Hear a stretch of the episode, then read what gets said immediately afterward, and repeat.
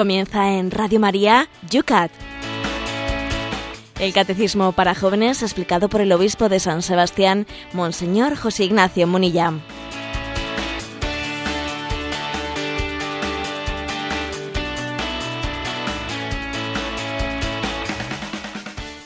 Buenos días, querida familia del Yucat. Comenzamos un día más este espacio de radio que con la ayuda del obispo de San Sebastián estamos todos los días desgranando punto a punto ese material precioso que es especialmente dedicado a los jóvenes el Yucat.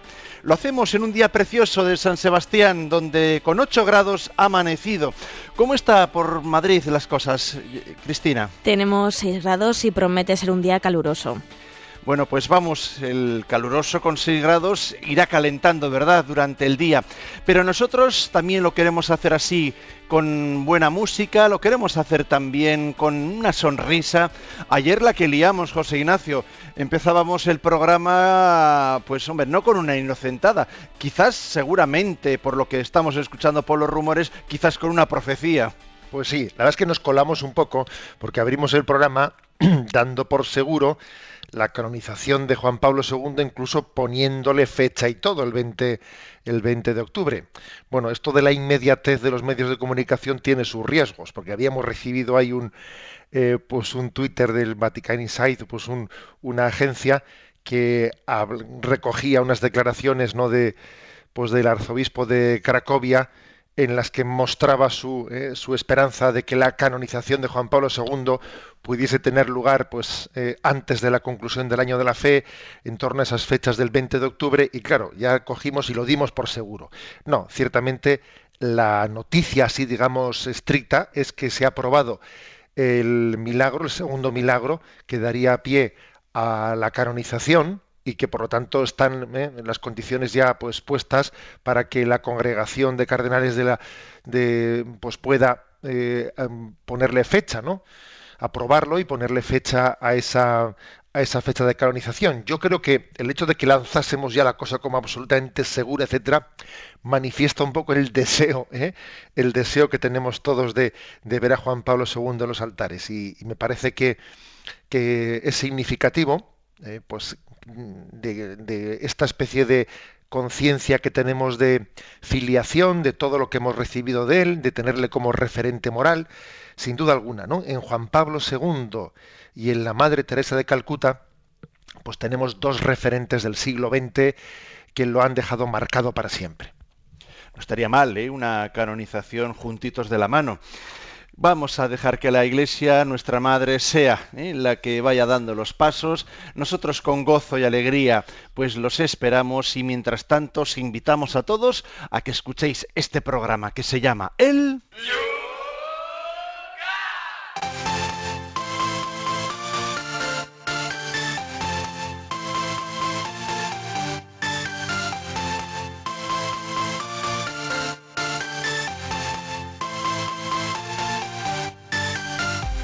Lo comenzamos como todos los días. Una miradita a la jornada de ayer, las cosas que nos han llegado a través de los que escucháis por el podcast que, aleluya, aleluya, ya funciona el podcast de Radio María.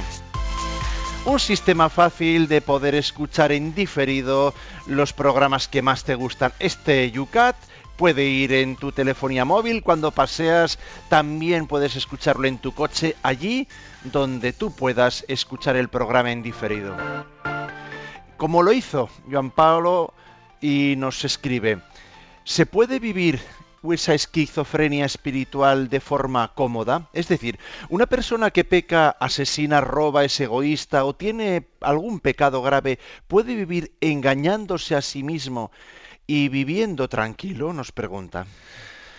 Pues yo respondería eh, que intentar, seguro que eh, puede intentarlo, puede intentarlo, pero mm, estoy convencido de que finalmente no lo va a conseguir. Eh. No lo va a conseguir el, pretender mm, tener una conciencia anestesiada, que esté como acallando todo tipo de remordimientos, sí, lo va a intentar, claro que lo va a intentar. De hecho, muchas veces hay personas que han caído en las drogas, o en otro tipo de refugios intentando escapar de, ¿eh? de su malestar interior, de, de su remordimiento de conciencia, ¿no? A veces el alcohol, las drogas han sido como ¿eh? un burladero intentando escapar de mi, de mi tormento interior. Lo que está claro es que en el pecado está la penitencia, dice el refrán, ¿eh? en el pecado está la penitencia, y desde luego nosotros nos construimos nuestro propio infierno cuando obramos mal, ¿eh? y hasta que no nos arrepentimos, nosotros mismos somos los que... esto es como tirarte una piedra contra tu propio tejado. ¿eh? Eh, luego, hay, luego la clave está en que de, ese atolladero, para que no se convierta en una esquizofrenia espiritual, como dice aquí, ¿no? De ese atolladero solamente se sale eh, arrepintiéndose profundamente y comenzando una vida nueva, porque es que eso es un callejón sin salida. Eh, a, este respecto, esto de que el pecado, en el pecado está la penitencia, hay por ahí también una, un, un refrán, bueno, un refrán, una poesía que dice a un hombre que se quiere engañar, ¿qué castigo le hemos de dar? Dejarlo que se engañe, amigo, no hay peor castigo. ¿eh? También está hace referencia a que verdaderamente somos nosotros, ¿no? es nuestro propio mal el que, el que resulta eh, el origen de nuestro sufrimiento. Tú te engañas y tú mismo estás pagando las consecuencias de tu engaño. ¿eh? Como digo, hay que rompernos el círculo cerrado, naciendo de nuevo en un profundo, profundo acto de, de contrición. Miriam desde Valladolid nos hace una pregunta muy interesante. Me resulta un tanto contradictorio lo que ayer se explicaba. La ley natural no puede ser conocida sino por la luz sobrenatural de la revelación. Entonces dice, ¿no será que esa ley natural no es natural, sino sobrenatural? Bueno, vamos a ver, tampoco es cierto que, digamos que la ley natural no pueda ser conocida en absoluto, ¿eh? Sino por la revelación de Dios. No, yo no dijimos eso. ¿eh? Dijimos que la ley natural sí puede ser conocida por la razón. O sea, Dios sí nos ha dado unas, ¿eh? pues una cierta, o sea, tenemos una capacidad de conocer, de conocer la ley, la ley natural que está escrita en nosotros. lo que ocurre es que el pecado ha distorsionado las cosas y lo que en sí, eh, por naturaleza, tenía que ser pues fácilmente conocido, pues luego resulta complicado, ¿eh? Porque el pecado también lo que hace es que nuestra manera de pensar y de discernir eh, se complica, se emborrona. Es como si, digamos, las gafas, las gafas no permiten ver lo que está, unas gafas distorsionadas no permiten ver lo que la realidad pues es bastante más claro, ¿no? Y entonces por eso se necesita la luz de la revelación. ¿Eh? La luz de la revelación no es porque la realidad no esté clara, sino porque nuestra percepción de la realidad, o sea, que tenemos las gafas distorsionadas. Entonces necesitamos la luz de la revelación para ver las cosas con claridad. ¿eh? Este es un poco el matiz que haría. Sí, sí tenemos cierta capacidad de conocer la ley natural, pero es una capacidad, digamos, herida, eh, herida pues por nuestro por las consecuencias que se derivan de nuestro pecado. De ahí viene Dios socorriéndonos eh, y haciendo que la luz de la revelación nos haga ver más claro eh, lo que nuestra razón pues lo tiene un tanto confuso. Ada nos hace nos manda un correo electrónico diciendo: "Os paso para escuchar vuestro comentario esta frase que leí en un folleto del Centro Cultural de Villarejo de Salvanés, que me gustó mucho y que nunca más he vuelto a leer en ningún otro sitio, y en referencia al programa de hoy creo que podría ser un poco ilustrativa. Dice, la cultura debería de buscar la ética a través de la estética, pues todo espíritu sensible a la belleza lo es también a la bondad.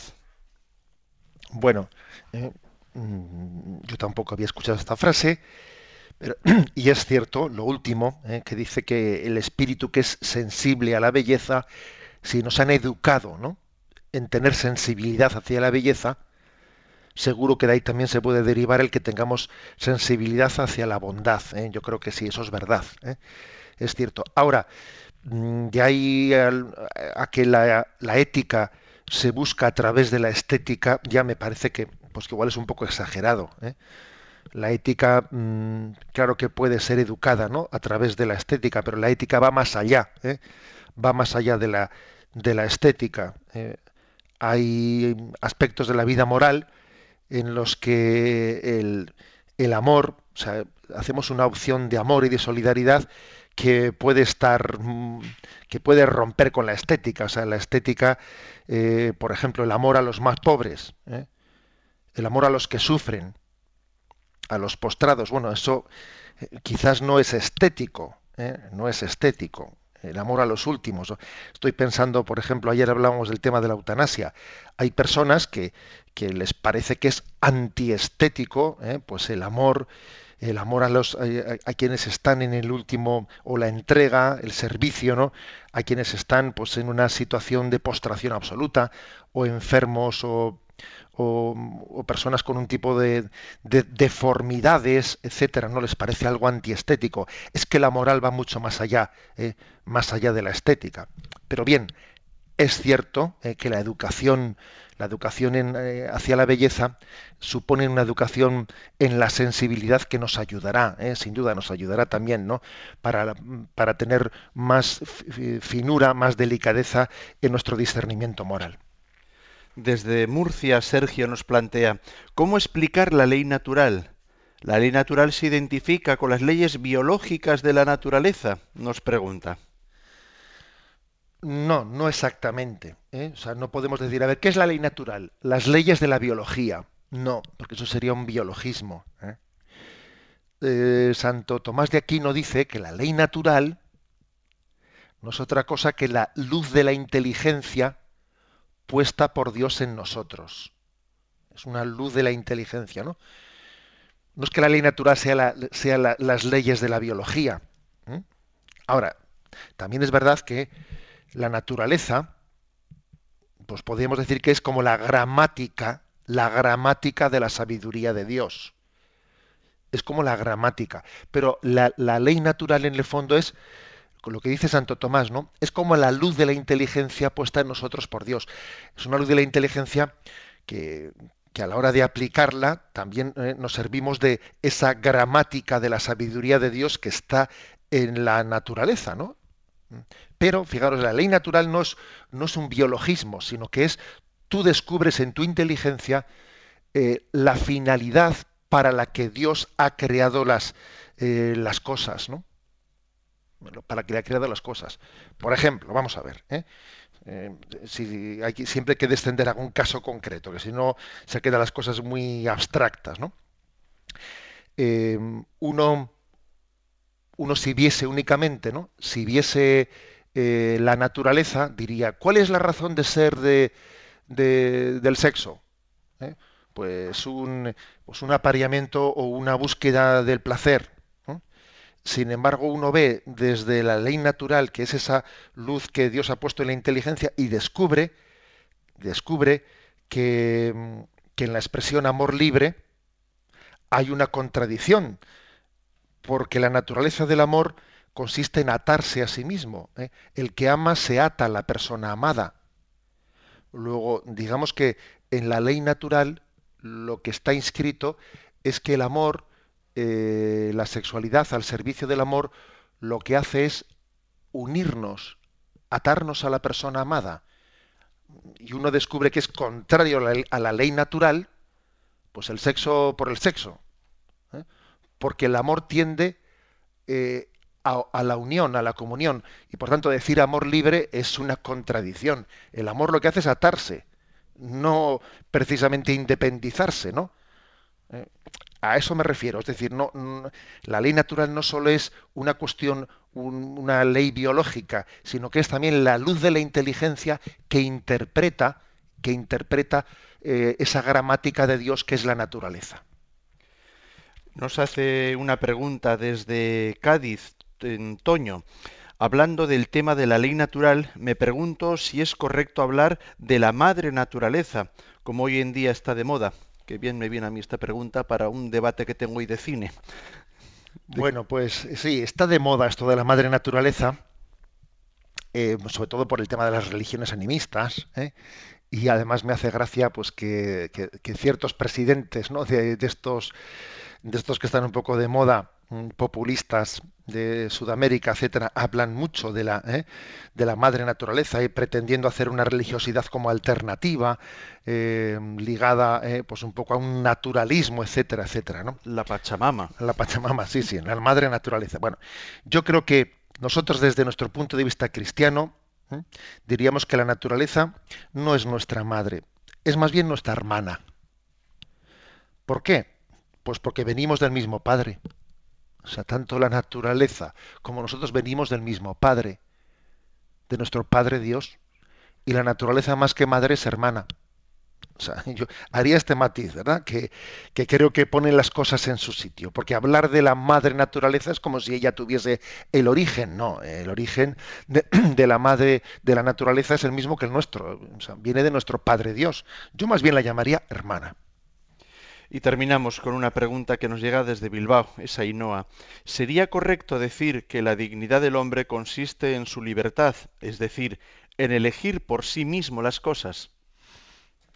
Bueno, obviamente, ¿no? De la dignidad del hombre se, se deriva, ¿eh? se deriva el, el que tiene que elegir, ¿no? Pues entre el bien y el mal, entre lo justo, lo injusto, entre la verdad y la mentira.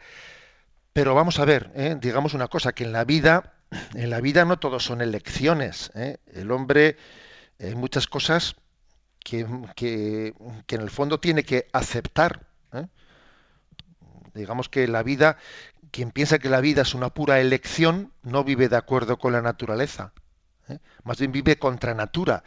Porque al hombre no le es dado elegir siempre. Por ejemplo, el hombre no ha elegido la hora de su nacimiento ni no ha elegido a sus padres, no ha elegido su infancia, no elige la hora de su muerte, ¿no? O sea que la libertad no solo consiste en elegir, elegir, sino en aceptar, en asumir. ¿Eh? Eh, muchas veces la elección más importante en esta vida es, es la aceptación, es asumir. ¿eh? A mí no me está dado elegir, yo más bien acepto y, por ejemplo, a mí no, yo no elijo mi familia, ¿eh? la acepto, la acojo, la, eh, agradezco y, procuro entregarme y vivir en ella, no, no escapándome de ella, sino en ella, ¿no? Mm, por lo tanto, digamos que es la verdad lo que, la que nos hará libres, ¿no? La libertad no es por la libertad y para la libertad, no, la libertad es para, para el bien y para la verdad, vivir en verdad, ¿no? Es la, es, la finalidad de nuestra vida. La finalidad de nuestra vida no es el elegir por elegir, sino vivir en verdad. Vamos nosotros a comenzar el programa de hoy.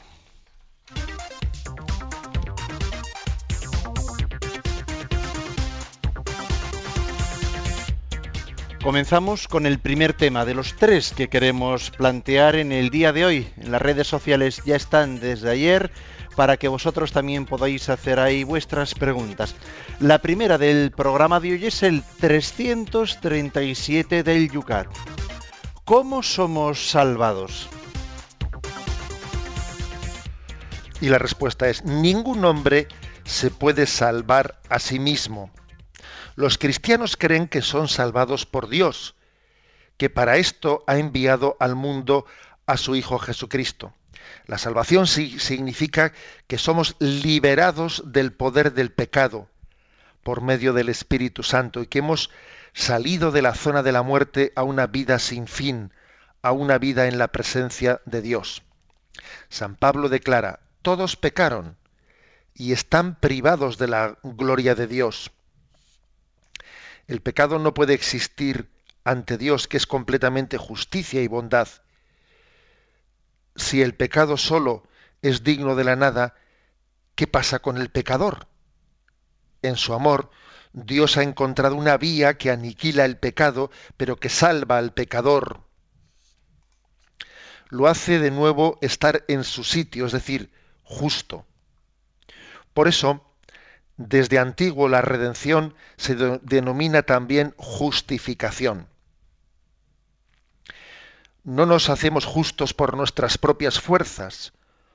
Un hombre no puede ni perdonarse el pecado ni liberarse de la muerte. Para ello debe actuar Dios en nosotros y además por misericordia, no porque lo pudiéramos merecer. Dios nos regala en el bautismo la justicia de Dios por la fe en Jesucristo. Por el Espíritu Santo que ha sido derramado en nuestros corazones, somos introducidos en la muerte y la resurrección de Jesucristo. Morimos al pecado y nacemos a la vida nueva en Dios. Fe, esperanza y caridad nos vienen de parte de Dios y nos capacitan para vivir en la luz y corresponder a la voluntad de Dios. Bien, como veis, la afirmación principal ¿no? de, este, de este punto es eh, la radical necesidad que tiene el hombre de ser salvado. El hombre no se autorredime, no se autorredime, no es autosuficiente. Por eso, de alguna manera, el, pecado, el pecado, podríamos decir, que tiene consecuencias más graves, es el de la soberbia, porque precisamente consiste en, no tener la capacidad de, de entender que, tenemos que ser mendigos de la gracia, que el hombre tiene que pedir humildemente, ¿no? Humildemente la salvación. Por eso la clave está en la misericordia. La clave está en la misericordia, porque el que pide misericordia, ese sabe, sabe que solo Dios salva. El que pide misericordia. ¿eh? Y la verdad es que si os, si os fijáis en el, pecado original, eh, tal y como está descrito, ¿eh? pues en el libro del Génesis, es un pecado de soberbia. Es un pecado de soberbia, es, es no entender que, la fuente del bien y el mal, etcétera, no, no, está en nosotros mismos, ¿no?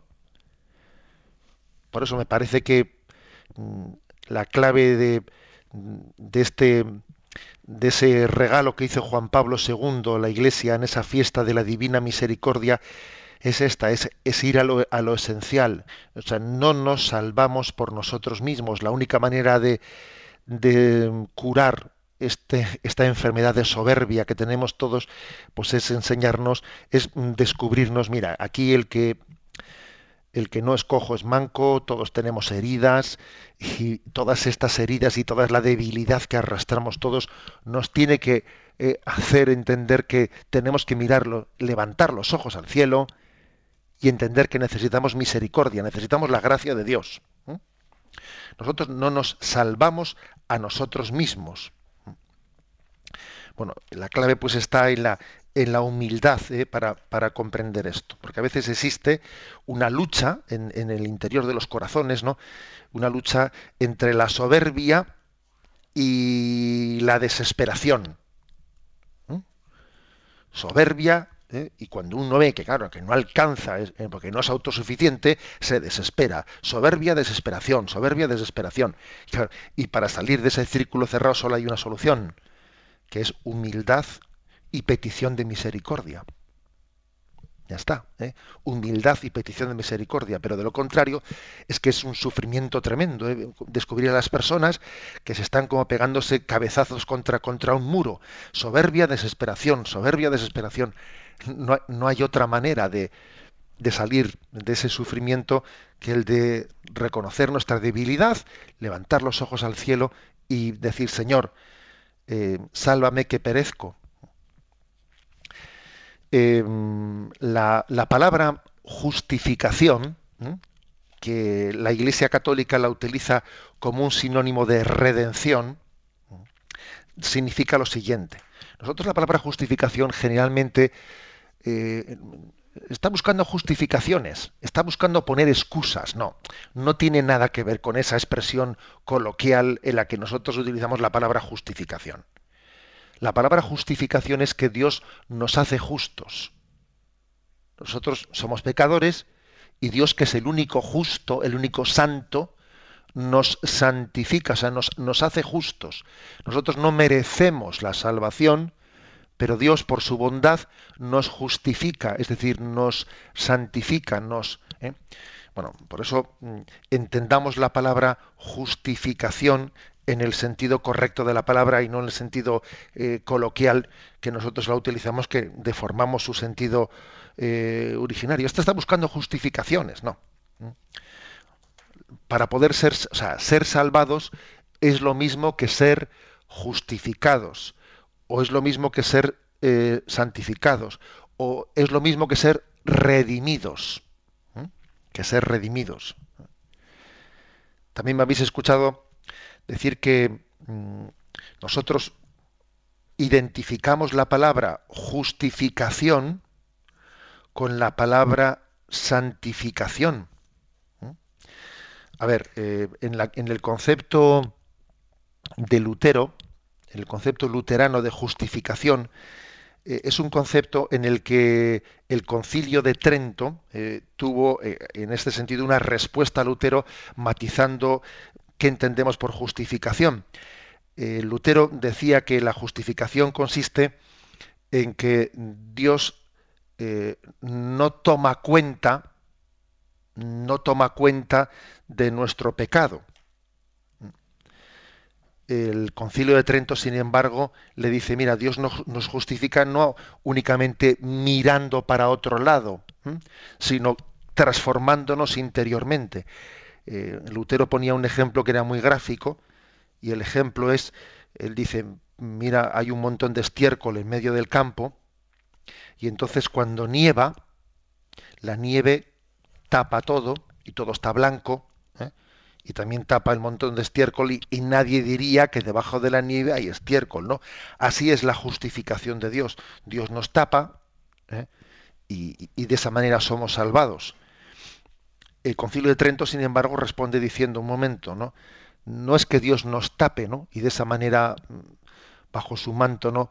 Tapándonos vamos al cielo. No, en el cielo, como dice aquí el Yucat, en el cielo no cabe, o sea, Dios es completamente justicia y bondad en el cielo no puede entrar el hombre pecador. Luego la justificación no solo es te tapo, no, te tapo y te transformo, te hago santo. ¿Eh? La concepción católica de justificación no solo es te tapo, sino te tapo y te transformo, te hago santo. ¿no? En ese sentido, eh, creo que es un matiz importante, es un matiz importante que la misericordia de Dios es, es verdaderamente profunda y no solo es te tapo, sino que es mm, eh, te introduzco dentro de mí y te hago un hombre nuevo y te presento y te presento como criatura nueva ante Dios. Esta es ¿no? la necesidad que tiene el hombre de salvación, la necesidad que tiene de mendigar la misericordia y de qué manera, ¿no? Tan sobreabundante Dios, Dios nos salva, nos salva transformándonos interiormente.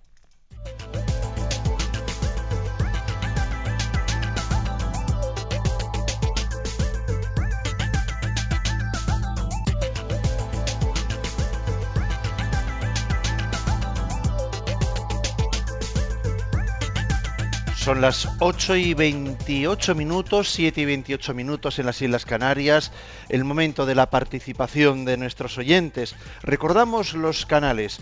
Por una parte podéis eh, hacer vuestra pregunta en Twitter citando a arroba obispo munilla. También en la página de Facebook de este programa, Yucat Radio María. Podéis enviar un correo electrónico a yucat arroba o también podéis participar a través del teléfono de Radio María. Es unos canales para que vosotros de una forma o de otra podáis también hacer vuestras preguntas. Tenemos ahora mismo un descanso musical y volvemos enseguida para atender todas esas preguntas.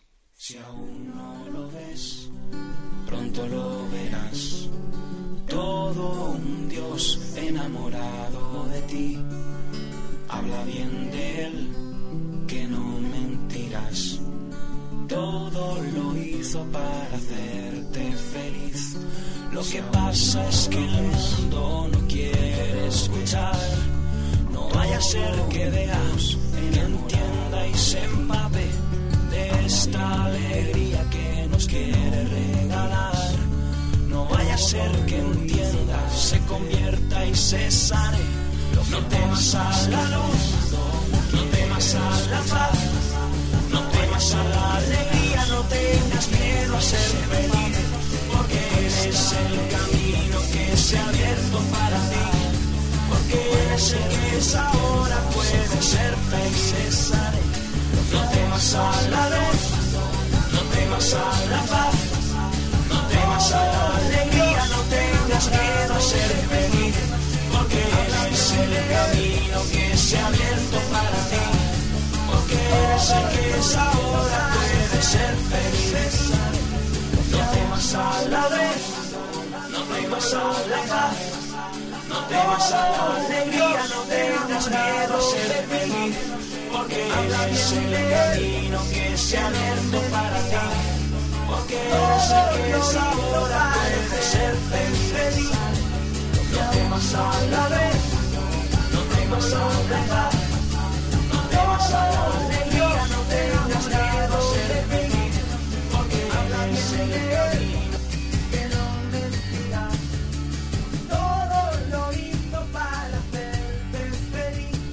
temas no temas, todo lo hizo para hacerte feliz, nos dice Balibán. Vamos a continuar en este espacio de radio con vuestra participación.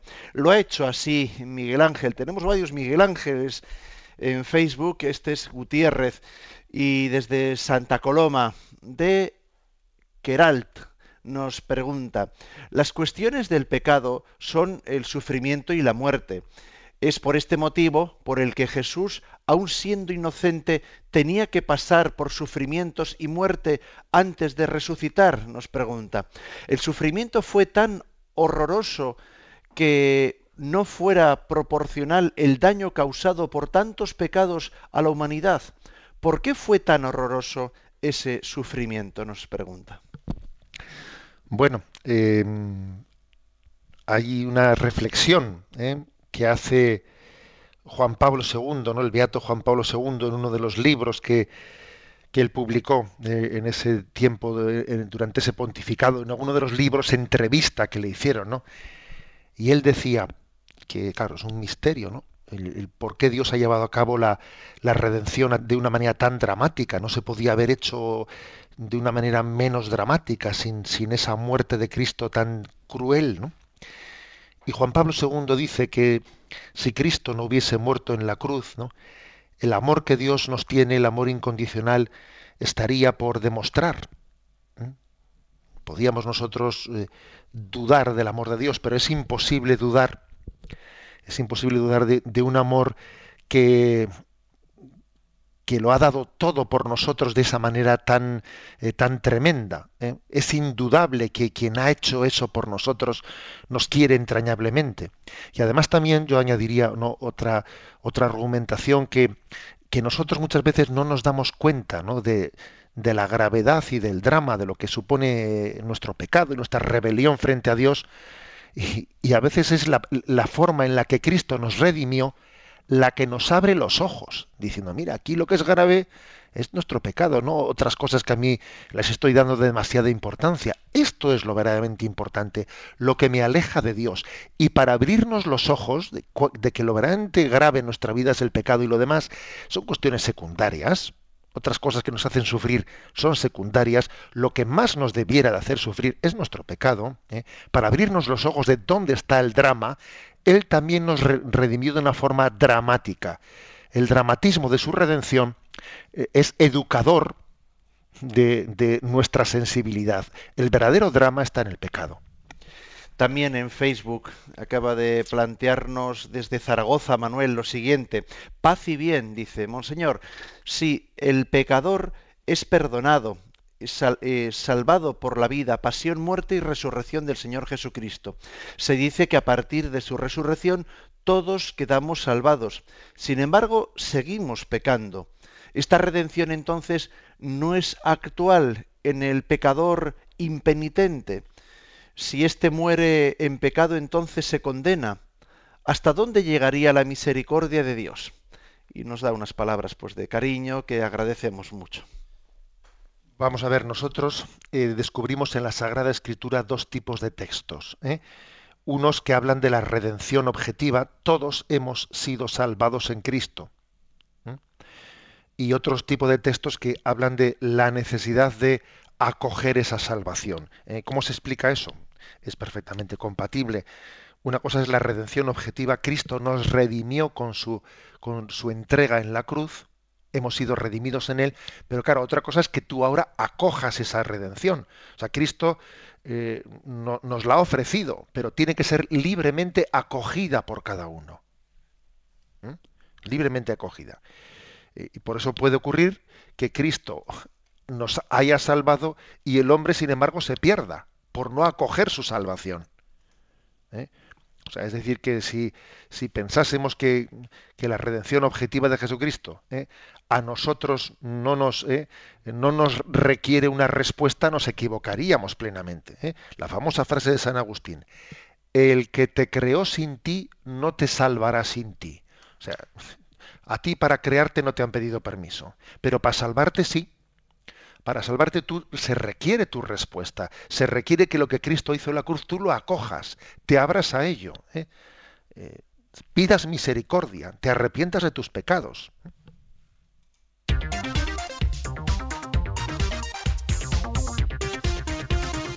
Son las 8 y 36 minutos, 7 y 36 minutos en las Islas Canarias y vamos al segundo punto del programa de hoy, que nos quedan otros dos pendientes para esta jornada.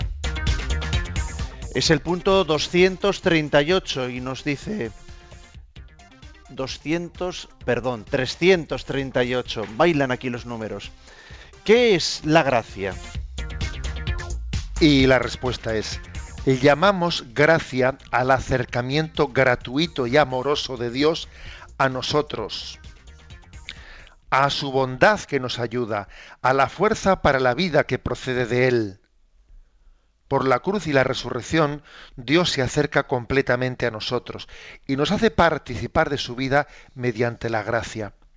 Gracia es todo lo que Dios nos otorga, sin que lo merezcamos lo más mínimo.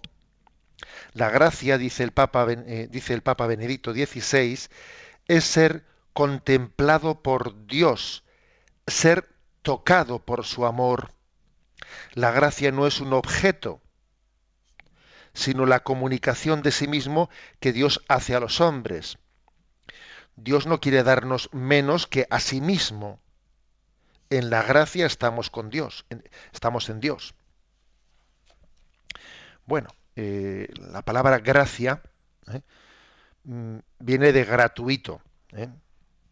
También aquí no, no, no, digamos, discernimos correctamente. Me hace gracia. No, no es en ese sentido. Eh, es una gracia, es un don eh, en este sentido. Es una gracia, es gratuito. Por lo tanto, digamos, la esencia del cristianismo es que nosotros somos amados por Dios gratuitamente. ¿Mm? O sea, no es que Dios nos quiera porque seamos buenos, es que Dios nos quiere incondicionalmente. Dios te quiere pues porque Él es Dios. ¿eh? Es algo gratuito. Nosotros a veces decimos, ¿no? Eh, le decimos a un niño, si te portas bien, ¿eh? mamá te querrá mucho. No sé si está bien dicho eso desde luego, pero bueno, a veces, a veces se escuchan cosas como esas, ¿no? Si te portas bien, mamá te querrá mucho. No, mira, Dios te quiere incondicionalmente. Dios no te quiere porque te portes bien, porque te portes mal. Su, su amor es incondicional. Bueno, esto es la palabra gracia, gratuito, amor gratuito. Mm, a veces cuando eh, utilizamos términos como danos Señor tu gracia, envía Señor tu gracia, podemos un poco como cosificar el concepto, ¿no? Como si fuese envíanos, danos Señor tu gracia, como si no sé, como si nos enviase una especie ahí de eh, energías, ¿no? O si ah, como si fuese algo, no, no. Eh, la gracia no es algo que Dios me da, es Él mismo que se comunica, Él mismo que se da. ¿Eh? La gracia es Dios mismo en cuanto que viene a nosotros inmerecidamente. Eso es la gracia. No es algo, es alguien, es Él. Es el que me quiere, que tiene amistad, que tiene paciencia, que tiene misericordia. Eso es la gracia. ¿eh?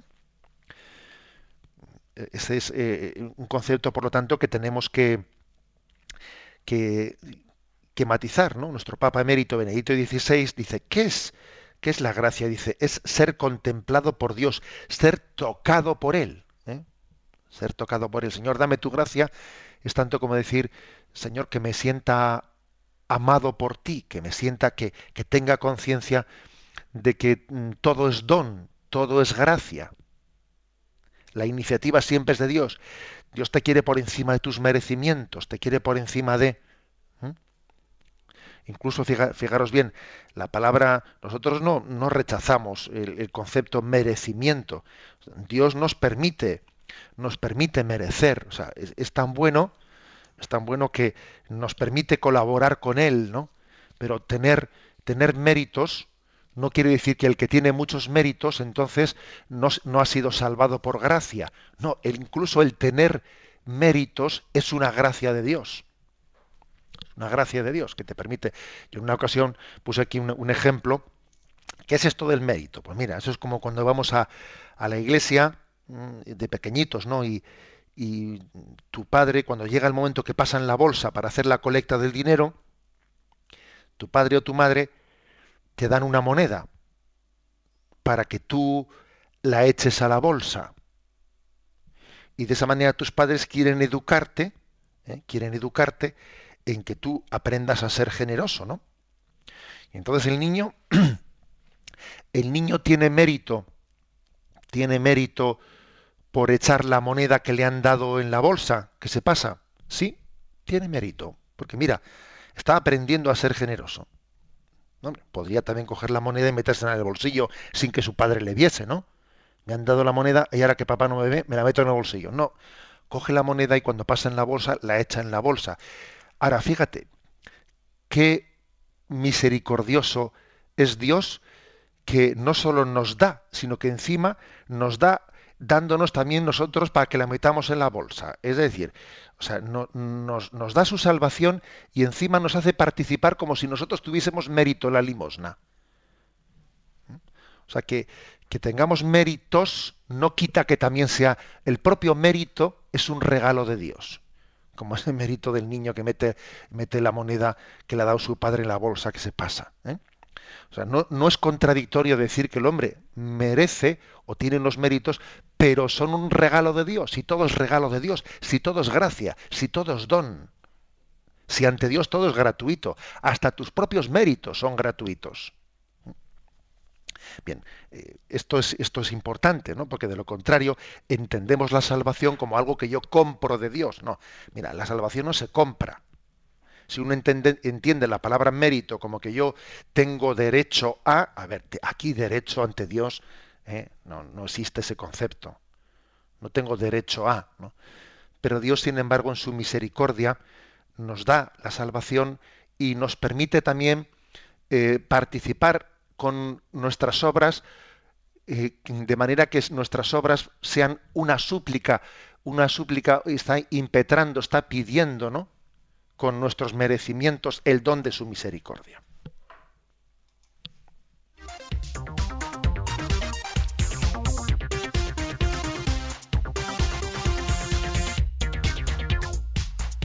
Y planteamos la última pregunta del programa de hoy, la 339 es ¿qué hace la gracia de Dios con nosotros?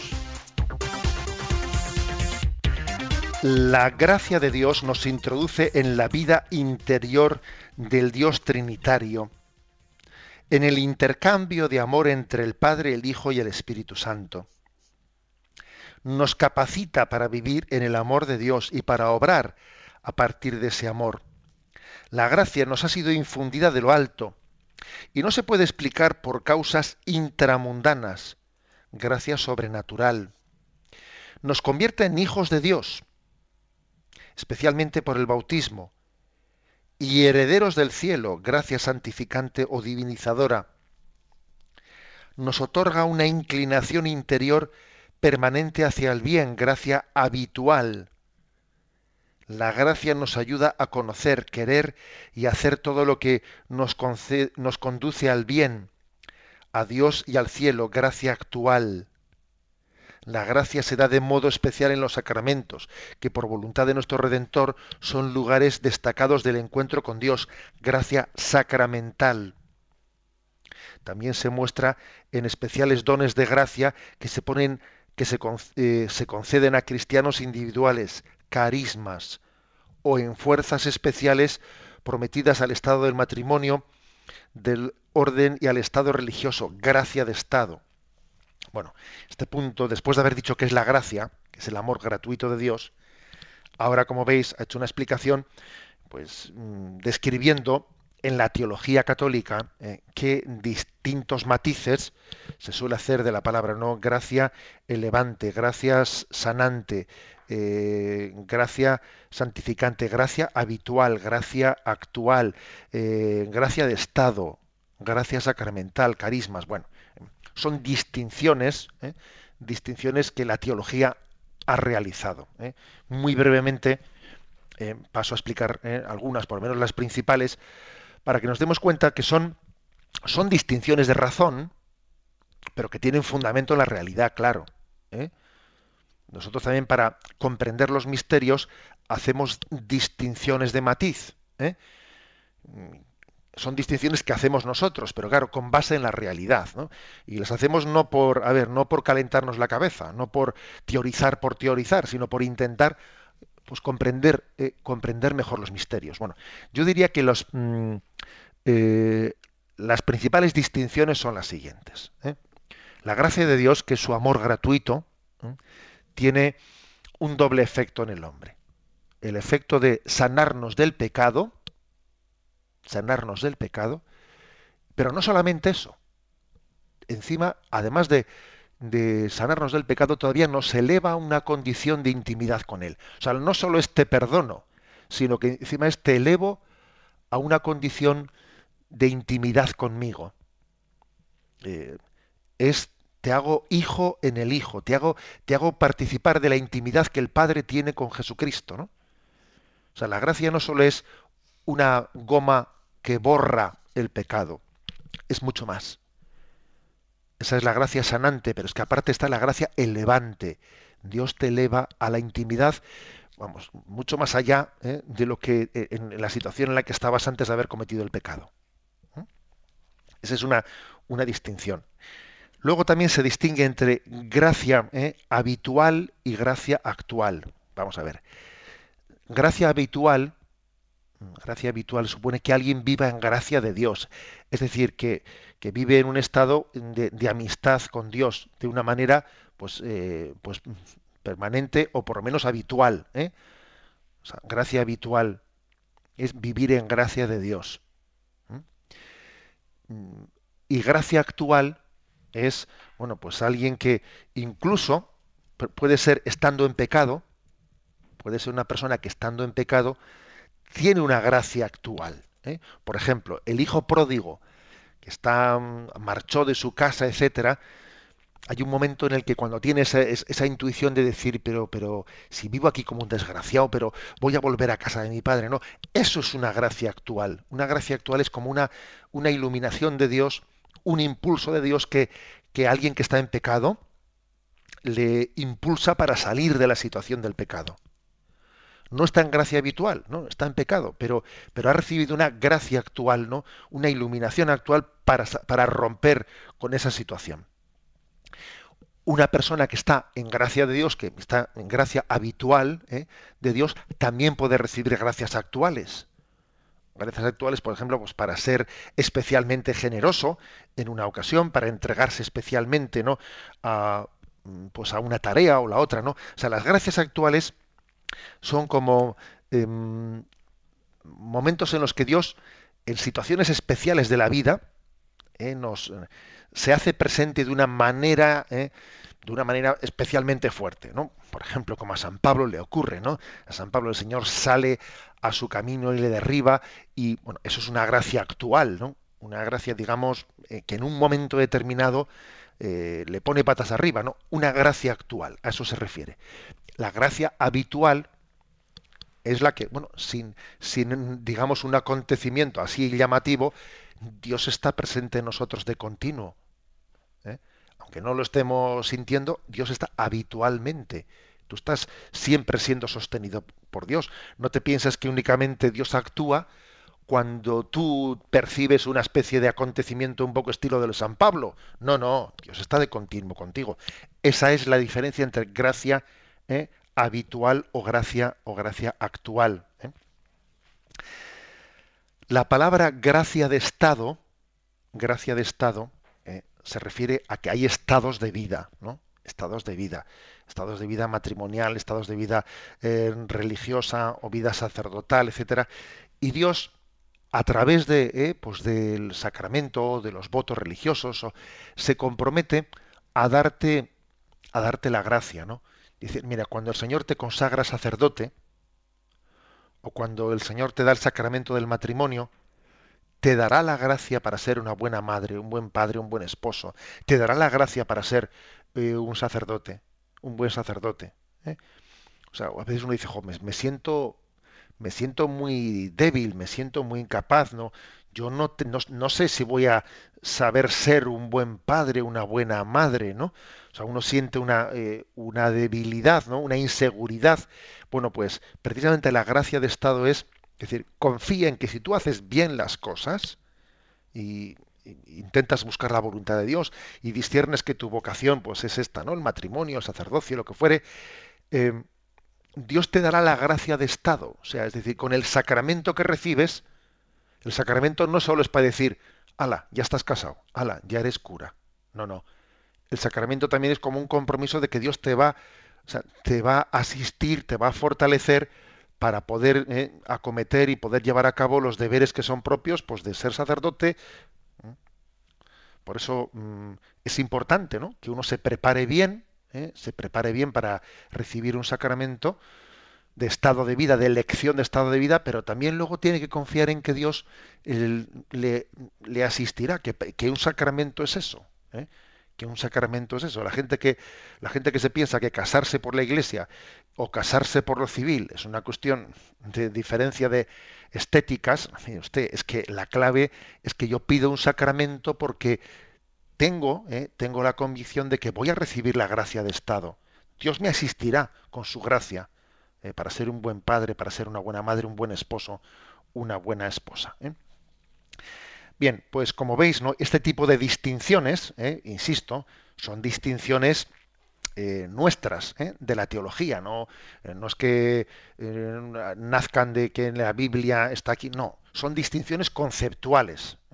Gracia eh, sanante y gracia elevante, gracia habitual, gracia actual, gracias de estado. Bien, pero son distinciones que nos ayudan a entender mejor eh, el, concepto de, gracia como don de Dios, de la misericordia de Dios que viene en búsqueda de, que viene a, sale, ¿no? Sale a, a dar respuesta a esa petición del hombre de salvación que dirige a Dios.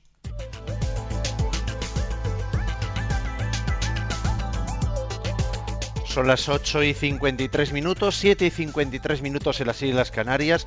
Los últimos minutos son para nuestros oyentes, para vuestras preguntas. Los canales ya los conocéis y sin perder un minuto vamos con vuestras preguntas.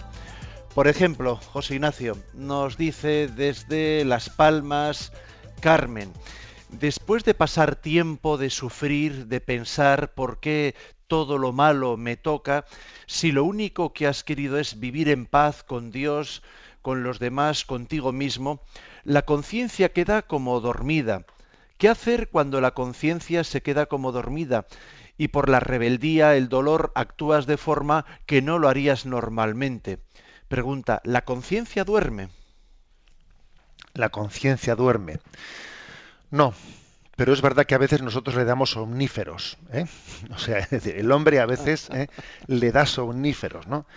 Y claro, si nosotros drogamos nuestra conciencia, pues claro, luego vamos a tener que hacer un, sobreesfuerzo para despertarla. Mm, ¿De qué manera, no? Mm, educamos nuestra conciencia. Pues yo diría principalmente de dos maneras, ¿no? Una es eh, poniéndonos en presencia de Dios eh, la conciencia creo que necesita momentos en los que nos paremos. Hay que pararse. Entendido esto como decir, ponte en presencia de Dios. A ver, no estés huyendo, huyendo, huyendo para adelante, que a veces vivimos una especie de huida para adelante, no pienses, no tal, no cual, ¿no? hay una forma de vivir esta vida que es eh, ruido, ruido, ruido, y me pongo cascos y voy por la calle con los cascos puestos, y llego a casa y pongo la televisión, estoy como tapando, estoy intentando acallar la voz de mi conciencia. A ver, pongámonos en presencia de Dios. Tengamos momentos en los que eh, en los que dejemos que Dios nos interpele, ¿no? Momentos de oración, de dejarnos interpelar por Dios. Esto creo que es importante. Y en segundo lugar, la formación, es que hay que formarse, hay que formarse. A la luz de la palabra de Dios, a la luz del catecismo, hay que formarse. Para eso estamos haciendo aquí lo que estamos haciendo, ¿no? Eh, de este estudio del catecismo. Es que eh, claro, nosotros tenemos una obligación de buscar la verdad, ¿no? Y de dejarnos interpelar por ella. Y por tanto, yo diría estas dos claves para despertar nuestra conciencia de ese aletargo, de ese letargo provocado, ¿no? por somníferos, ¿no? que a veces nosotros no estamos en esta vida realizando. Primero, ratos de, de ponernos en presencia de Dios y dejarnos interpelar por él. Y segundo, formación, formémonos. A renglón seguido, Lucía dice, una cosa es entender lo que es la gracia para uno mismo y otra explicarla para los demás. ¿Cómo de explicar a niños y a adolescentes lo que es la gracia? Me parece que esta es una catequista. Bueno, mm, yo creo que mm, yo la, yo la respondería diciendo cómo es, es el amor de Dios que no te abandona en ningún momento. Dios te da su gracia, es Dios te da su amor. Dios te da su cariño, no te va a dejar solo, te asistirá, te dará su fuerza, te dará su luz. Las palabras fuerza, luz, quizás eh, son especialmente eh, pues mm, eh, apropiadas para explicar qué es la gracia, porque es Dios en cuanto que no te deja solo, en cuanto que te conforta, en cuanto que Dios te da su fuerza, Dios te da la luz, Dios te asiste interiormente, Dios te da el consuelo interior, ¿no? Ese tipo de palabras, eh, fuerza, luz, consuelo, eh, Dios te reconforta, ¿eh? y son como las consecuencias que se derivan que Dios nos, nos quiere y nos acompaña.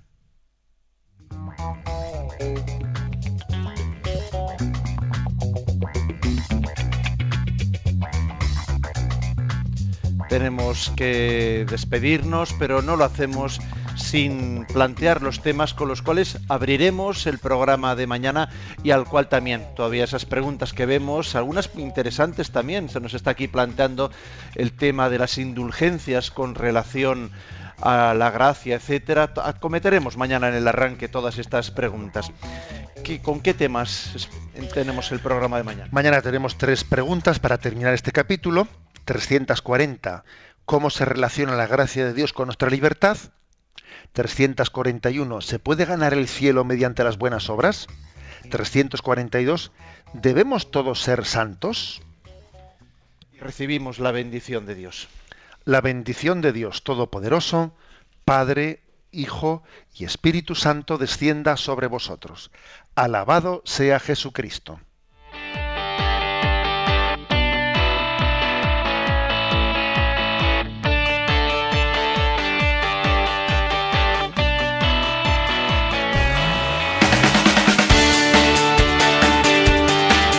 Y así finaliza en Radio María Yucat, un programa dirigido por el obispo de San Sebastián, Monseñor José Ignacio Monilla.